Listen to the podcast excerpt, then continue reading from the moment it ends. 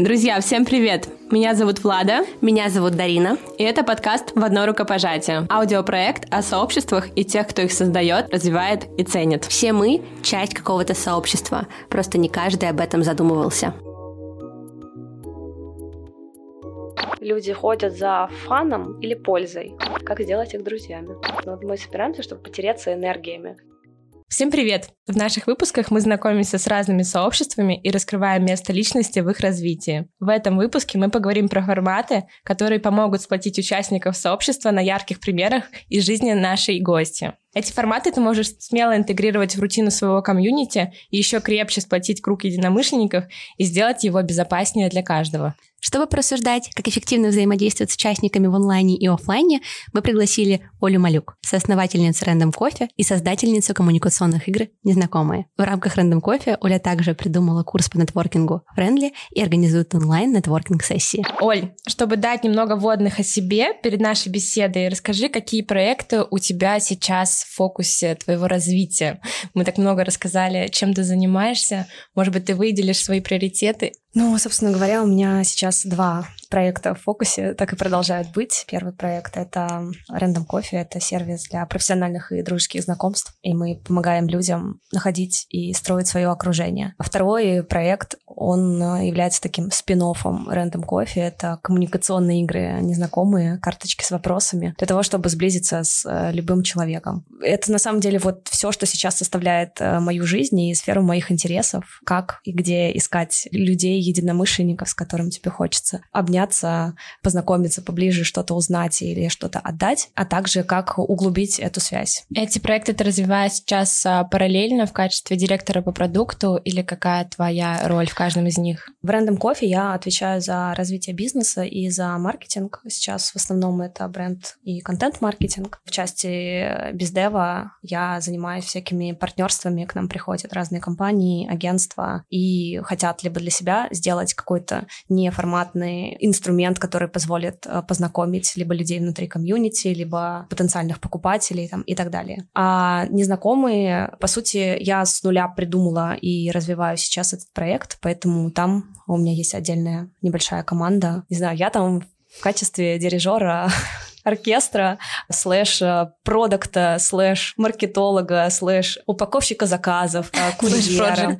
Да, я делаю абсолютно все и не стесняюсь э, совершенно никакой работы, потому что мы маленькие сейчас, но очень хотим быть значимыми, классными. Мы видели, что у незнакомых есть несколько игр. Могла бы ты чуть подробнее рассказать, какие форматы существуют сейчас в этой коммуникационной игре? Да, сейчас у нас шесть паков. Все начиналось с основного пака с э, открытыми вопросами, который был предназначен для того, чтобы познакомиться и получше узнать совершенно любого человека знакомца, незнакомца, друга, партнера, коллегу и так далее. Как только мы поняли, что эта история интересна людям и получили первые отзывы, а, начали думать в сторону того, что, ну, наверное, есть еще разные контексты и разные типы людей, с которыми хочется поговорить на какие-то отдельные, более специфичные темы. Так, вторым, вернее, паком родился пак для пар. Один из основателей Random Coffee — это мой супруг, поэтому у нас все очень-очень тесно взаимосвязано. И он в том числе там участвует в развитии незнакомых, и вот такая у нас близкая полусемейная команда команда. Пак для пар родился 14 февраля, когда мы с Костей не смогли его отпраздновать, потому что у нас была вторая четырехмесячная дочка, и сколько там было? Два года. И, в общем, приехала моя бабушка и отпустила нас погулять на час. И э, что-то мы шли такие угрюмые, что, боже мой, когда у нас появится время наедине друг с другом, и как-то начали задавать друг другу открытые вопросы, очень глубокие, очень, очень честные и где-то интимные, и поняли, что вау, мы настолько здорово провели этот час и настолько много узнали друг о друге благодаря этим вопросам, что, в общем, очень хочется, чтобы а, такая же возможность была и у других пар. Так появился пак для пар, потом мы придумали пак для разговора с собой, сделали его совместно с сервисом подбора психологов Альтер, Дальше появился пак для семьи. Это вообще моя большая боль, ну, потому что я, как и многие мои знакомые, испытываю нехватку, наверное, такого честного общения с родителями. Ну, у нас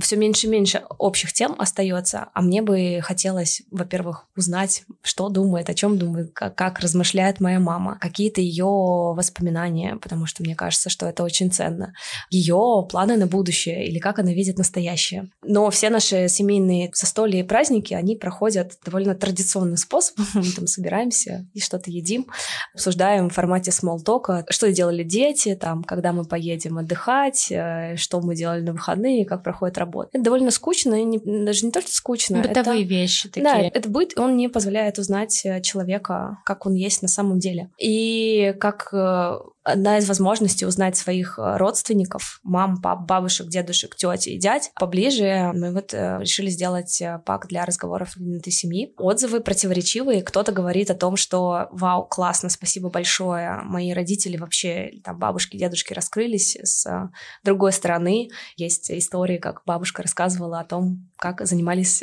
сексом в Советском Союзе или там до войны, и это очень классная история, которую ты бы не узнал. А тут повод появился. открытые беседы за столом. А с другой стороны, есть люди, которые говорят, что нам не зашло, потому что родители оказались э, не готовы идти на глубину, и им было сложно. И это привело к э, столкновению взглядов, и не получилось разговаривать из позиции равных, да, никому, никому ничего не советовать и никого не учить. Но мне кажется, что даже те, кому зашло, это уже для меня очень большая победа, потому что выстраивать э, отношения с родителями в текущем времени времени. И это очень важно. И даже если вы чувствуете, что у вас уже разные, разные ценности, разные темы вы думаете, тем не менее нужно, нужно искать э, ключики к своим родственникам, потому что, к сожалению, они у нас не навсегда. Я хотела тут добавить а, про то, что ты сказала, что это пак про семью, и я подумала, что это набор для разговоров с детьми о каких-то темах, а получается, что это такая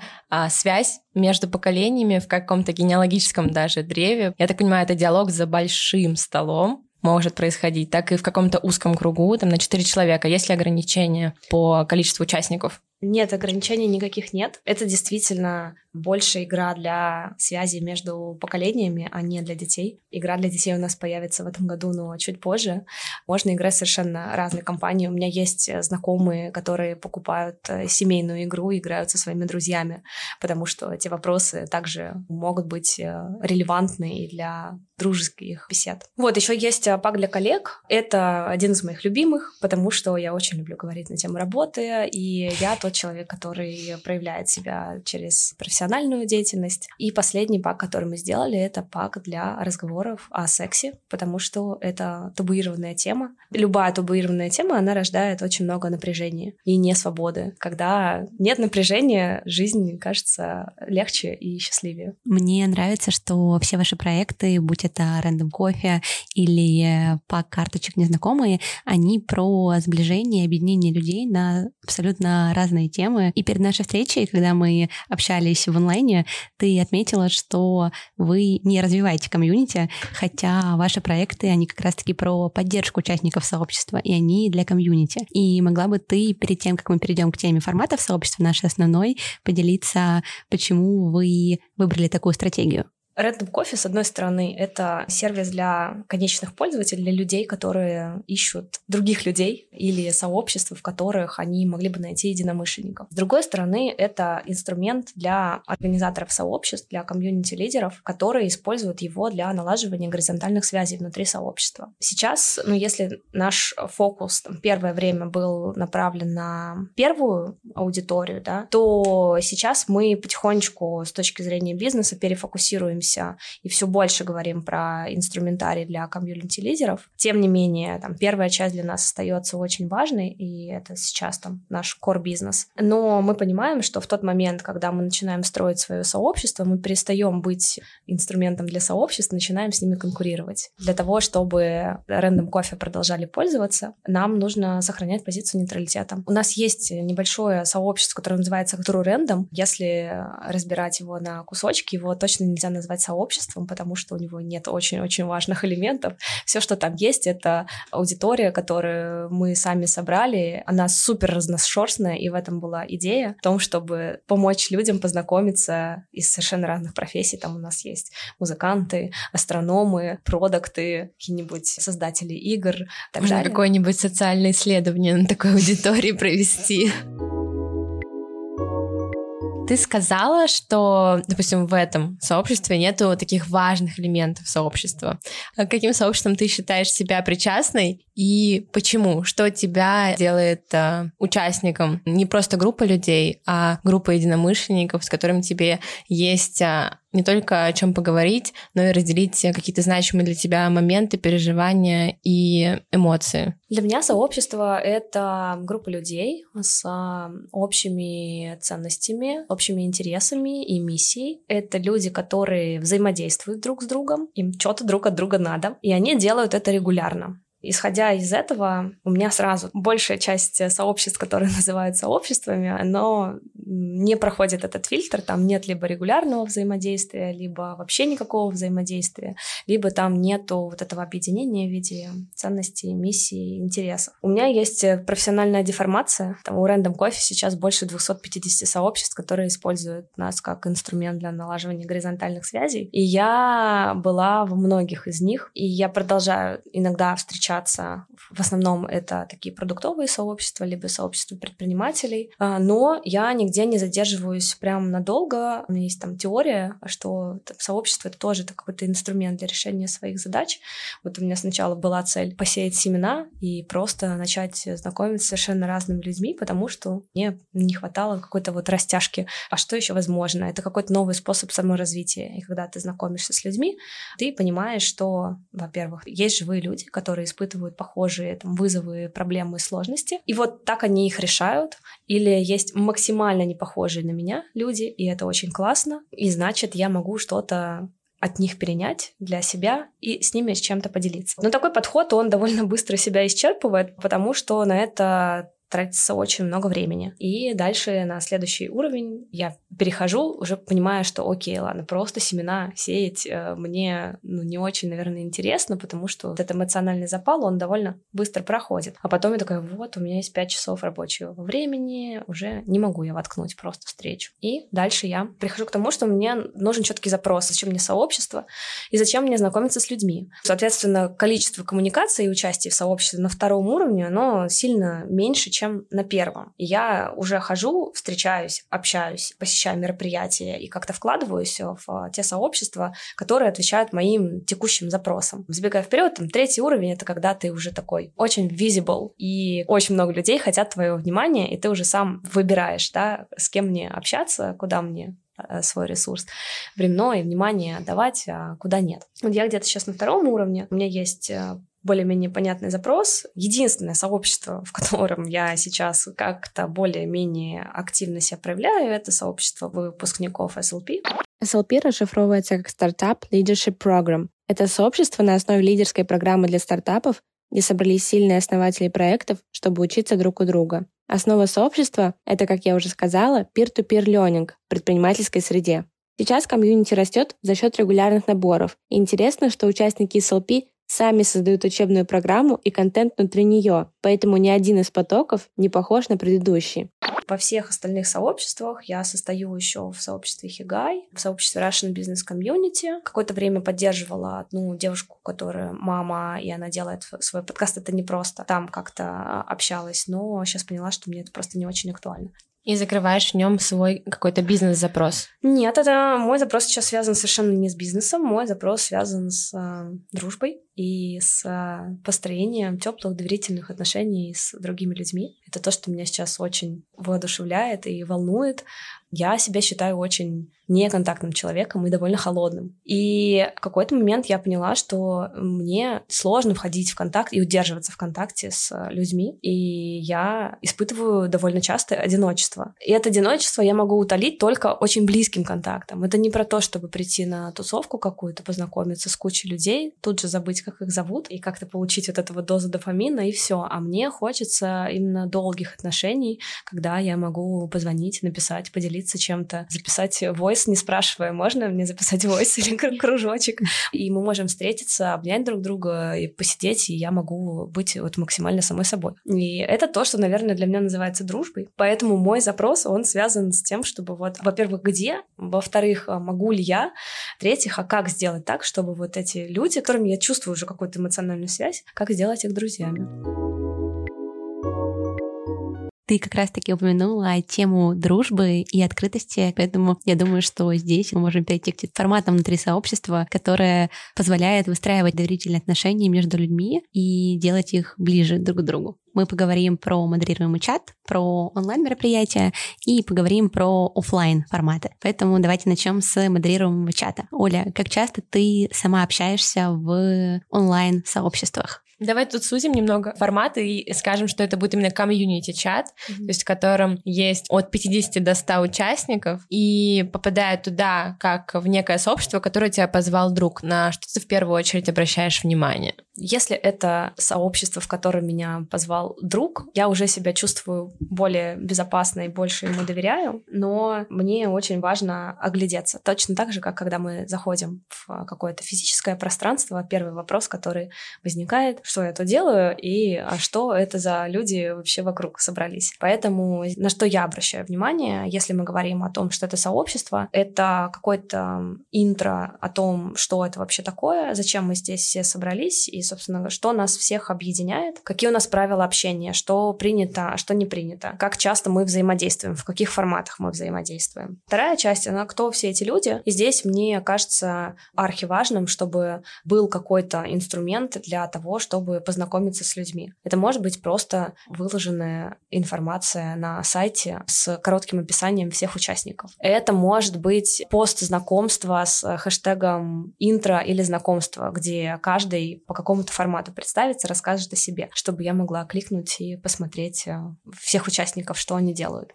Это может быть формат рандом кофе, как какая-то традиция, что вот здесь мы все знакомимся, и ты можешь людей узнать э, поближе. И это могут быть кружочки. Я обожаю кружочки на самом деле, потому что сразу ты видишь э, визуально, как человек выглядит, как он говорит и что он говорит. И Главное, это... они настоящие. Мне вот это всегда очень греет. Да. Это с появлением э, соцсети Берил я там зарегистрировалась, и я обожаю именно такой смысл того, что там все настоящие, там нет времени на то, чтобы сделать какую-то подставную картинку, и также кружочек, который ты записываешь, там может дуть ветер, у тебя может быть, э, не знаю, заспанное лицо, но всегда так греет увидеть видеть вот эту мордашку, которая записала тебе кружочек «Доброго утра» или что-то говорит о себе, человек сразу становится ближе. Да-да-да. Я еще это называю такое slow life когда вот как раз кружочки позволяют видеть вот такие маленькие мелочи, на которые мы не обращаем внимания в течение дня и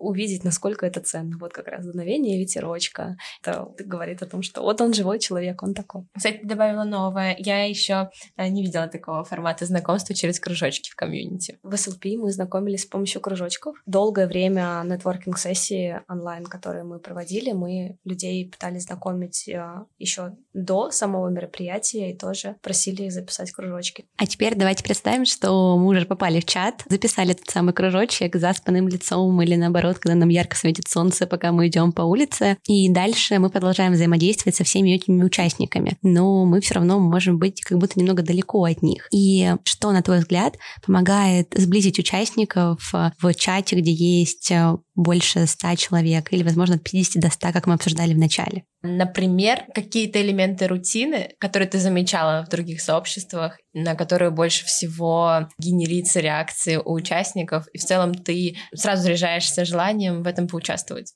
Мне кажется, что вовлеченное сообщество невозможно построить, если у тебя только чат. Если это взаимодействие только в формате чат-переписки, то там можно сильно креативить, но в какой-то момент все равно вот эта групповая динамика, она начнет затухать, если остаться только в рамках э, чата. Это могут быть э, практики вопрос дня, комьюнити-менеджер или кто-то постит какой-то вопрос, и другие участники на него отвечают. Это может быть э, день нытья, где любой человек может прям включить такого вот э, нытика, а другие его поддерживают. Я очень люблю этот день. У нас есть сообщество Flow Out для предпринимателей и малых бизнесов, которые развивают э, свои магазины на платформе. И у нас есть эта рубрика, она моя самая любимая, потому что тот самый момент, когда обсуждают и клиентов, и заказы, и платформу, это такое место искренности, честности. Класс, и к психологу ходить не нужно.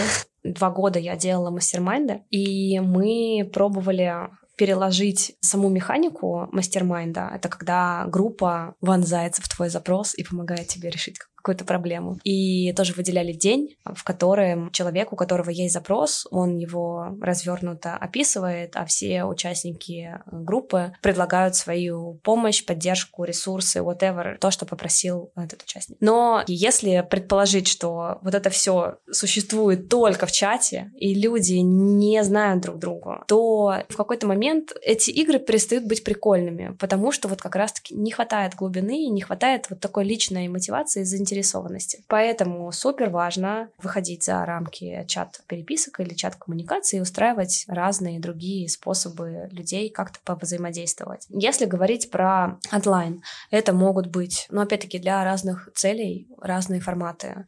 Это могут быть какие-то вебинары и метапы. Что-то, что важно и ценно именно этому комьюнити. Это могут быть мастер-майнды. И все производные от мастер-майндов, включая кейс-клиники, факап, встречи. Кейс-клиники — это что? Можешь рассказать, пожалуйста? А, кейс-клиника — это формат групповой работы, где люди помогают друг другу найти ответы на свои вопросы, используя метафоры, эмоции и подключая чувственную часть. Этот формат, он достаточно структурный. Есть э, hot seat — это человек, который рассказывает про свой запрос. И этот запрос может быть супер неопределенный. Типа, вот у меня такая ситуация, и я чувствую себя потерянным, растерянным, даже не знаю, как быть. Ну, может быть, и, и достаточно четким. И другие участники по очереди рассказывают, а что, слушая ход сита, им приходит в голову, какая метафора, какой образ, и делятся с ход-ситом. Моя напарница очень любит рассказывать пример, я вот его сейчас приведу, он не мой, но он очень показательный. Она говорит, я рассказала, будучи на ход-сите, свой кейс, и мне один из участников говорит, вот слушаю тебя, и мне приходит такая вот метафора,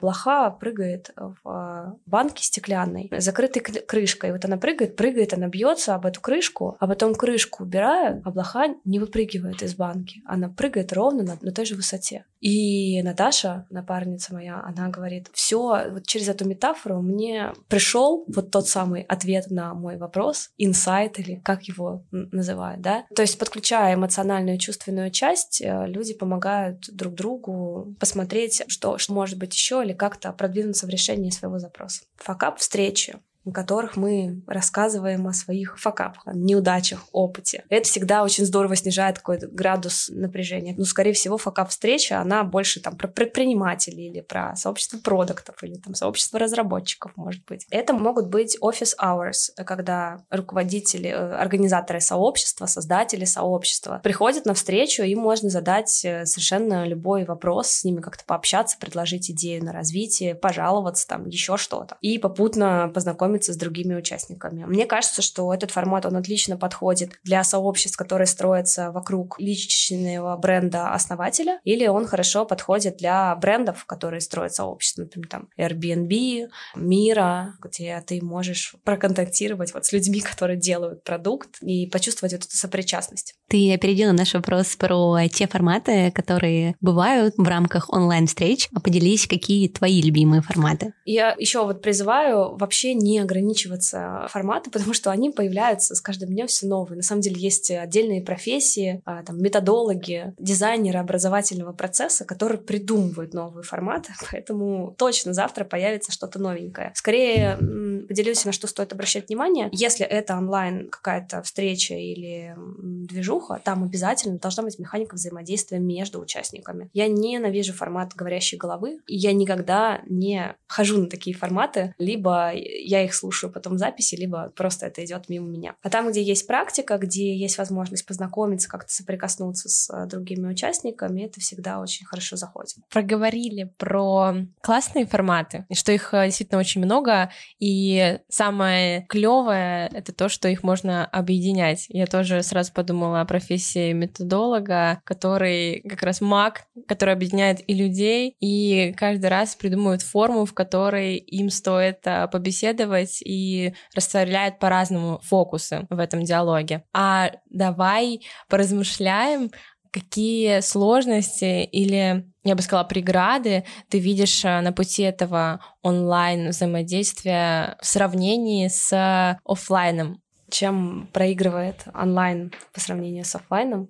Это отсутствие физического контакта с э, человеком. Мой супруг даже делился, зачем нам собираться в, в офлайне, чем это классно. Он придумал такую фразу, говорит, ну вот мы собираемся, чтобы потеряться энергиями. И э, может вообще ничего не происходить, но вот это ощущение, что рядом с тобой живой человек, ты с ним можешь пообщаться, это может быть small talk, это может быть какой-то очень глубокий разговор. А, ну просто вот эта радость от физического присутствия, она обострилась, мне кажется, после пандемии, она обострилась после того, как многие уехали из страны. И это то, о чем говорят э, все, когда дают там обратную связь по поводу того, что вот онлайн. Ну, офлайн был бы лучше, потому что вот э, вживую бы увиделись. В онлайне сложно очень держать внимание, и поэтому нужно хорошо продумывать способы удержания этого внимания. Должно быть достаточно много интерактива, помимо того, что спикер, если речь про спикера, либо организатор-методолог должен обладать хорошими коммуникационными навыками и уметь держать э, внимание голосом, структурой ну, встречи. Структуры, да, да, да. Еще нужно просто вот формат закладывать, что в онлайне внимание очень быстро ускользает, поэтому постоянно должно все меняться, чередоваться там практика с теорией, вовлекать людей, задавать им вопросы, ну, в общем, каждый раз их возвращать э, в, в само мероприятие. Ну и если в офлайне много чего происходит как-то стихийно. Мы все пришли, как-то начали знакомиться или не знакомиться, просто смотрим друг на друга, и не нужно в этот процесс как-то дополнительно вклиниваться чаще всего, то в онлайне вещи, о которых ты должен думать как организатор, становится сильно больше от момента, когда люди присоединяются,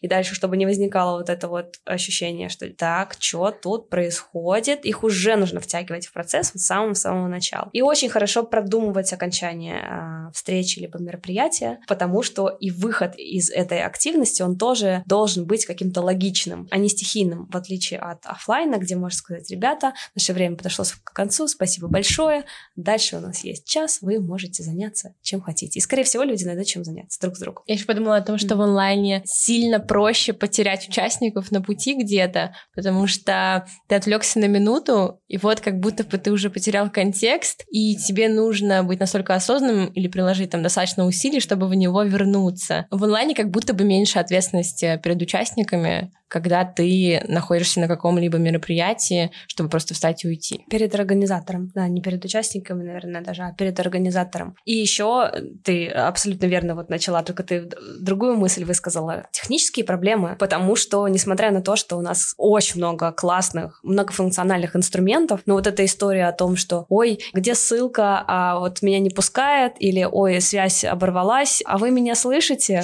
Как слышно прием? Включите, пожалуйста, камеру и так далее кстати, классный пункт. Э, девушки в нашем предыдущем выпуске рассказывали про элементы заботы, как они от этапа встречи со своими гостями через свои посты в Инстаграме ведут их на э, мероприятие само, как оно проходит, на что они обращают внимание, что для них очень значима каждая деталь. А здесь э, тоже нужно продумывать в онлайне какой-то гайд или какую-то заботу проявлять о том, чтобы участник, помимо того, что он увидел анонс, объявление, в итоге дошел, и ему было уютно на самой встрече, а после встречи оставил еще обратную связь, дал свои идеи, оставил вопросы. Здесь сильно больше ресурсов и какого-то креатива нужно вложить, того, чтобы придумать, э, как провести там 50 человек в одно место, и чтобы все 48 досидели до конца. Да, это абсолютно точно. Давайте соберем небольшой чек-лист или рекап, что стоит учитывать при планировании и проведении онлайн-мероприятия, будь это нетворкинг, факап найт. Мы проводим онлайн-нетворкинг-сессии, поэтому, несмотря на то, что мы это делаем не в каком-то своем большом сообществе, а просто собираем людей, нетворкинг-сессия отличается от формата Random Coffee тем, что мы говорим, если вы хотите тратить время на нетворкинг более эффективно и за полтора часа познакомиться с больше, чем с 20 людьми и завязать какой-то контакт, а не ждать каждую неделю, когда ты встретишься с человеком один на один, это просто по-другому ощущается, да, то приходите на нетворкинг-сессию. Очень многие люди используют нетворкинг-сессию как тренажер для раскрепощения, говорения, навыков продаж кто-то использует, навыков самопрезентации. Ну и вообще это большой стресс-фактор. У нас обычно ходит там 50-70 человек на встречу, когда ты оказываешься с таким количеством людей, и тебе надо как-то проявиться. Но программа задизайнена так, чтобы это было сделать очень комфортно, и ты себя чувствуешь уютно. А правильно понимаешь, что каждая нетворкинг-сессия, она имеет э, заданную тему? Нет, это встреча для знакомства людей совершенно разных профессий. Мы делали тематические встречи, но мы делали опрос, люди ходят за фаном или пользой. Польза — это когда ты хочешь там познакомиться с человеком из определенной сферы бизнеса или решить свой бизнес-запрос. Обычно это связано либо с карьерными вопросами, либо с вопросами развития бизнеса. Либо фан, а фан — это про то, чтобы получить эмоцию, познакомиться с э, новыми людьми, узнать, а что еще вообще в жизни возможно, и слушая их истории. Люди сначала говорили, что, конечно же, я хожу за пользой, потому что вот, ну зачем мне иначе тратить время? Дальше мы им задавали вопрос, а если вы не получаете того, чего вы хотели, но у вас возник эмоциональный матч, и вы кайфанули от общения, то как вы оцените такую встречу? Это был Каздев с теми людьми, которые ходили на нетворкинг-сессию. Они сказали, ну, конечно, это все равно будет 10 из 10. Плюс мы еще не можем, ну, технически, так как эти встречи проводятся в Zoom, там нет возможности мэчить людей по целям, интересам. И мы поняли, что люди приходят за эмоциями, с кем-то у вас зацепится обязательно общение, и вы дальше сможете уже продолжить в формате один на один. Все попадают в чат, в общий. В этом чате уже есть закрепленное сообщение о том, когда, где мы встречаемся и что нас вообще ждет. Там есть просьба добавить себя в, в такой справочник контактов, чтобы после встречи люди не потерялись и смогли найтись, подписаться друг на друга, почитать почитать поподробнее профили, потому что у нас часто бывали случаи, когда в чате потом писали «Девушка, которая забиралась на Эверест, откликнись, кто ты?» Примерно так. Дальше мы просим людей коротко представиться. Мы это делаем всегда в разных форматах. Это были и текстовые сообщения с хэштегом знакомства.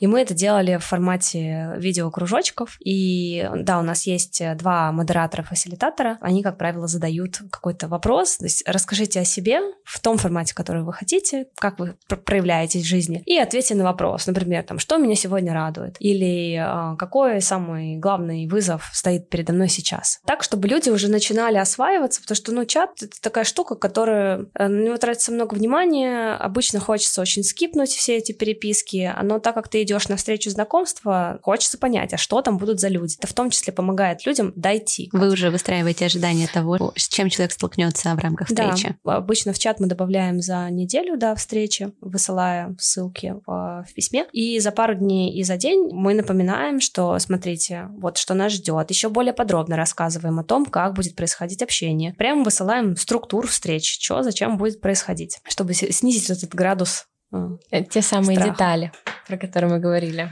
чтобы все дошли. Да, да, да, да. И сама встреча построена так, чтобы людям было максимально комфортно. Участники отдельно отмечают, что атмосфера создается такая, чтобы я не чувствовал, я сейчас на сцене стою голая, на меня все смотрят. Вы открыли секрет, в каком а, количестве людей человеку комфортнее раскрываться? Вы У делите нас, их по да, комнатам? мы их делим по комнатам. Там есть э, вводная часть, потом есть разогрев, чтобы как раз-таки вот ты просто раскачался, начал говорить, тебе стало менее стеснительно. А сначала идет разогрев в формате один на один, один, там они друг с другом знакомятся, отвечают на какой-то вопрос, а потом мы их делим по комнатам на 4-5 человек. И дальше у них уже чуть побольше времени, чтобы общаться на заданную тему. В перерывах между сменой комнат есть общий шеринг в общем зале, и ведущие могут там, вырвать отдельного человека и сказать, попросить э, представиться. Для многих это на самом деле полезно. Мы даем даже некий фрейм, как можно про себя рассказывать, структуру, правила 3П, профессиональное, персональное и потрясающее. Я Оля, я отвечаю за продажи в э, компании Орбита, и за последние годы я помогла двум тысячам клиентов настроить удобную систему продаж э, на своем сайте. Да, это вот потрясающе, что я вот помогаю и такому большому количеству клиентов. Это не обязательно про цифры, это что-то, что вы делаете в своей работе, прям за что зацепить внимание собеседника. И персонально, как человек, там, я увлекаюсь спортом, у меня есть семья, дети, собака, еще что-то такое вот. Лучше эту саму презентацию придумать заранее и сделать для себя конструктор, который ты можешь менять, правильно разложив кубики под разные контексты. Мне очень нравится, кстати, задание тоже на знакомство, когда просят рассказать о себе все, что угодно, но не касаясь своей профессиональной идентичности. Вот здесь обычно у людей мозг ломается. Особенно а, москвичей.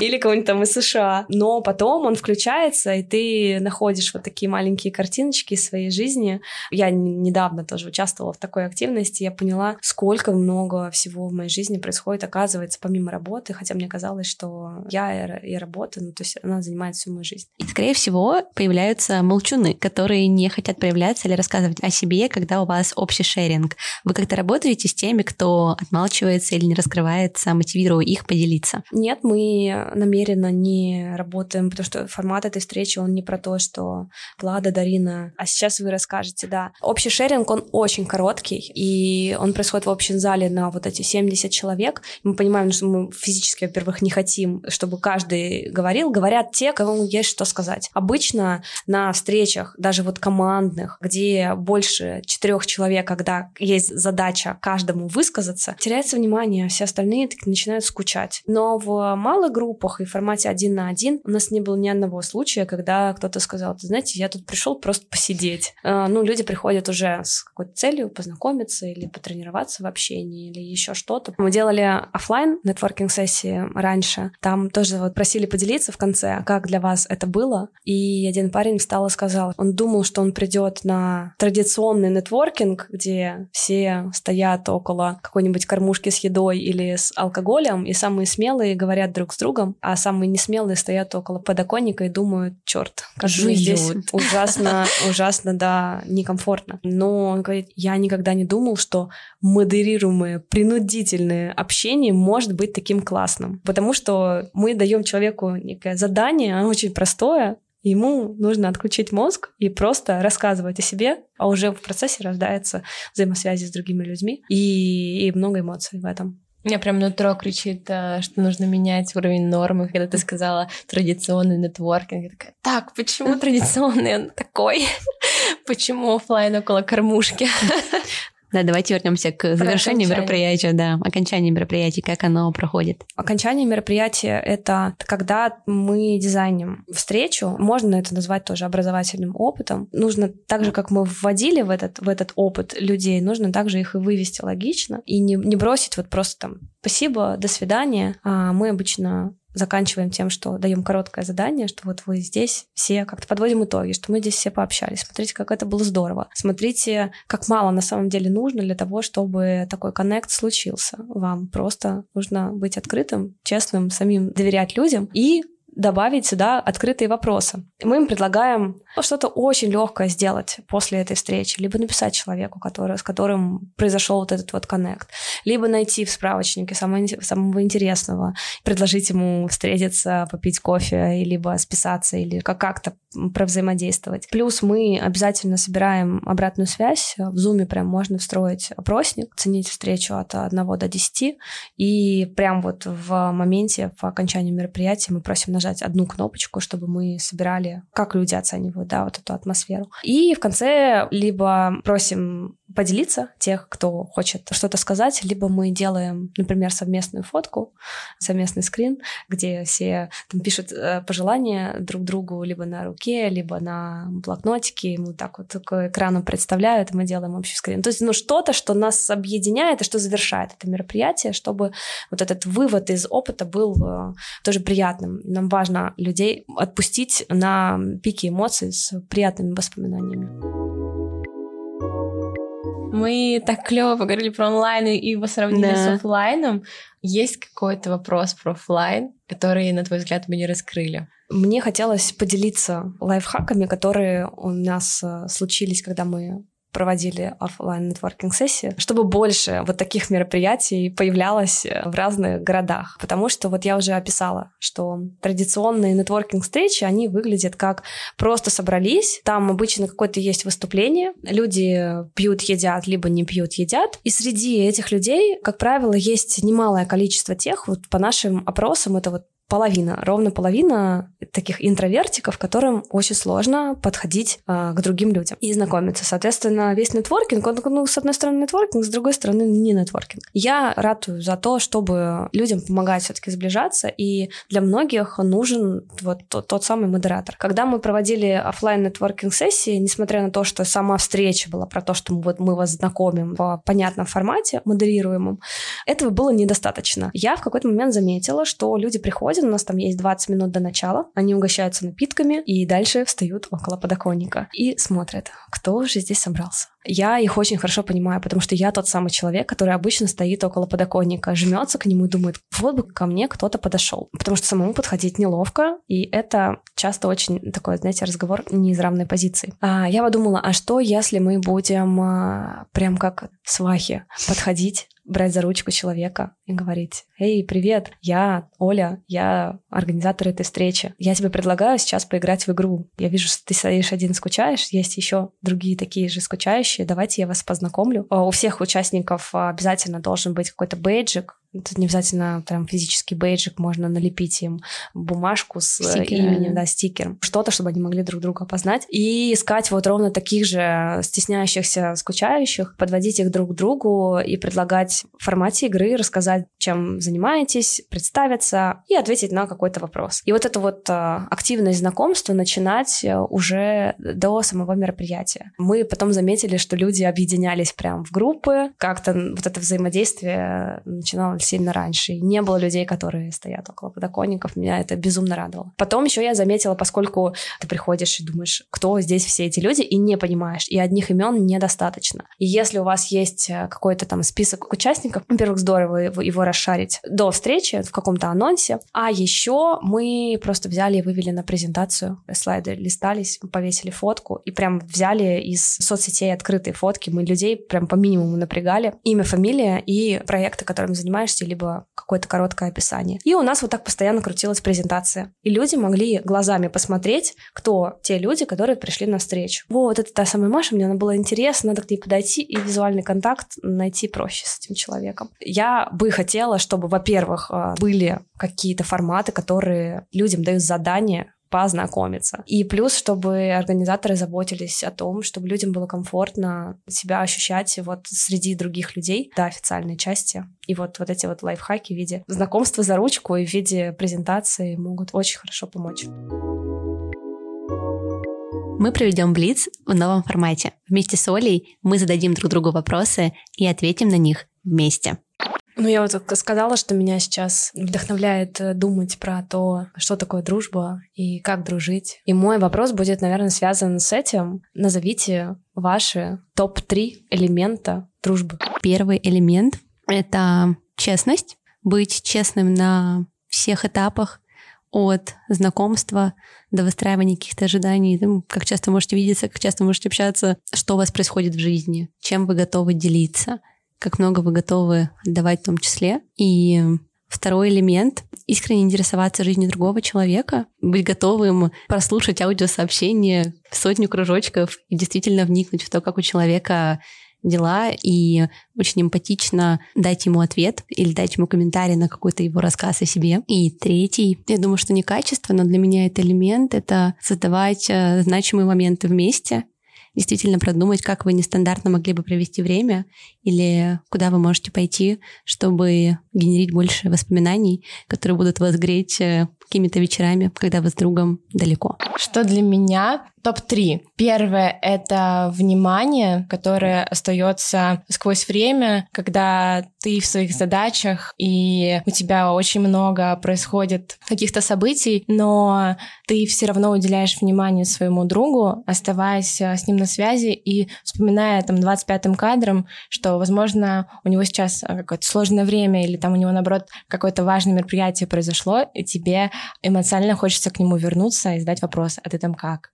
Второе — это про пространство, и тут, э, наверное, созвучно будет про то, что не строить никаких ожиданий относительно своего друга и не накладывать на него свой контекст, быть э, таким принимающим. Соответственно, пространство для злости, для радости, для каких-то ярких моментов, про то, что ты его принимаешь разным, и это окей. Если он тебе не пишет каждый день, это тоже нормально.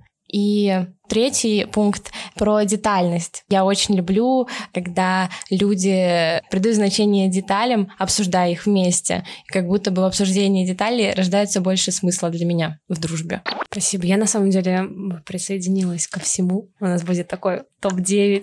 Мои три элемента дружбы. Во-первых, это эмоциональная близость. Это какая-то такая чувственная составляющая, которую невозможно объяснить. Ты либо чувствуешь вот эту химию с человеком, абсолютно разного пола, или не чувствуешь то, что Слава Полунин называет дзынкает или нет, хочется с человеком обняться или нет. Второе про предельное доверие, и это про то, чтобы быть самим собой и принимать человека таким, какой он есть, рассказывать, доверять. Очень личные истории и часто неприятные, неловкие, и быть готовым услышать их в ответ от твоего друга. И третий элемент — это регулярность. Я поняла, что Моя дружба, она распадалась, как только прекращалось регулярное какое-то взаимодействие. Сначала я думала, что это связано с а, дружбой на расстоянии или что важно именно физически быть вместе и возможность это встретиться. Потом я нашла способ, как поддерживать дружбу на расстоянии, хотя это очень-очень сложно, но без регулярности как будто контакт, вот эта ниточка, которая связывает, она потихоньку истончается. Или когда вы хотите с кем-то подружиться, нужно быть готовым к тому, тому, что это отношения, и в них нужно и важно вкладываться, в том числе своим вниманием, временем, постоянным. Как ваше представление о вашем окружении сейчас отличается от представления, которое было у вас 5 или 10 лет назад? Пять лет назад э, для меня было самым большим челленджем общение в кругу девушек, потому что мне казалось, что в этой дружбе я не найду себе места. И сейчас я понимаю, что это был действительно стереотип. Нас в основном объединяли контексты пространств, в которых мы находились, и сферах, в которых мы развивались. Это там была сначала школа, потом это был университет, а, и нас объединяли скорее челленджи и задачи, которые мы проходили вместе, и там не было места личности твоей глубины. И как-то я сама не давала пространства и повода девушкам раскрыться, и возникал какой-то контекст конкуренции скорее. И вот за время университета этот стереотип разорвался в клочья, и мне казалось также, что я буду общаться в основном со своей профессиональной какой-то тусовкой, а сейчас э, настолько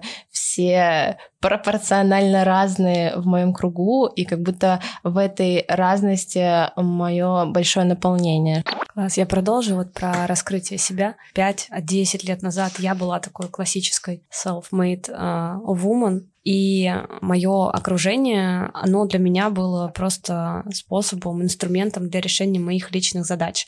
Я себя довольно сильно отстраивала от э, всех э, людей вокруг. Общение, знакомство для меня был как способ э, решить рабочую задачу или найти партнера, сходить в кино. Очень прикладное. И я на людей, у которых очень много друзей, знакомых, которые такая душа компании, которые притягивают к себе людей, смотрела как на ведьм, и как на дар, с которым они родились, и то, что мне просто недоступно. Сейчас мое окружение, оно помогает мне смотреть на себя другими глазами. Есть э, какое-то мое такое представление о себе, и оно не всегда позитивное. я себя считаю закрытым, холодным человеком, интровертным. Я получала такую обратную связь и как-то вот укоренилась в этом мнении. Сейчас мое окружение состоит из а, поддерживающих людей. Когда они делятся со мной, почему они рядом находятся, что им интересно во мне, говорят э, мне комплименты о том, что я э, на самом деле очень открытая, искренне вдохновляю и даже умею заигрывать с, э, с людьми. Мой диапазон вот этого вот самовосприятия, он расширяется. Так потихоньку-потихоньку я сама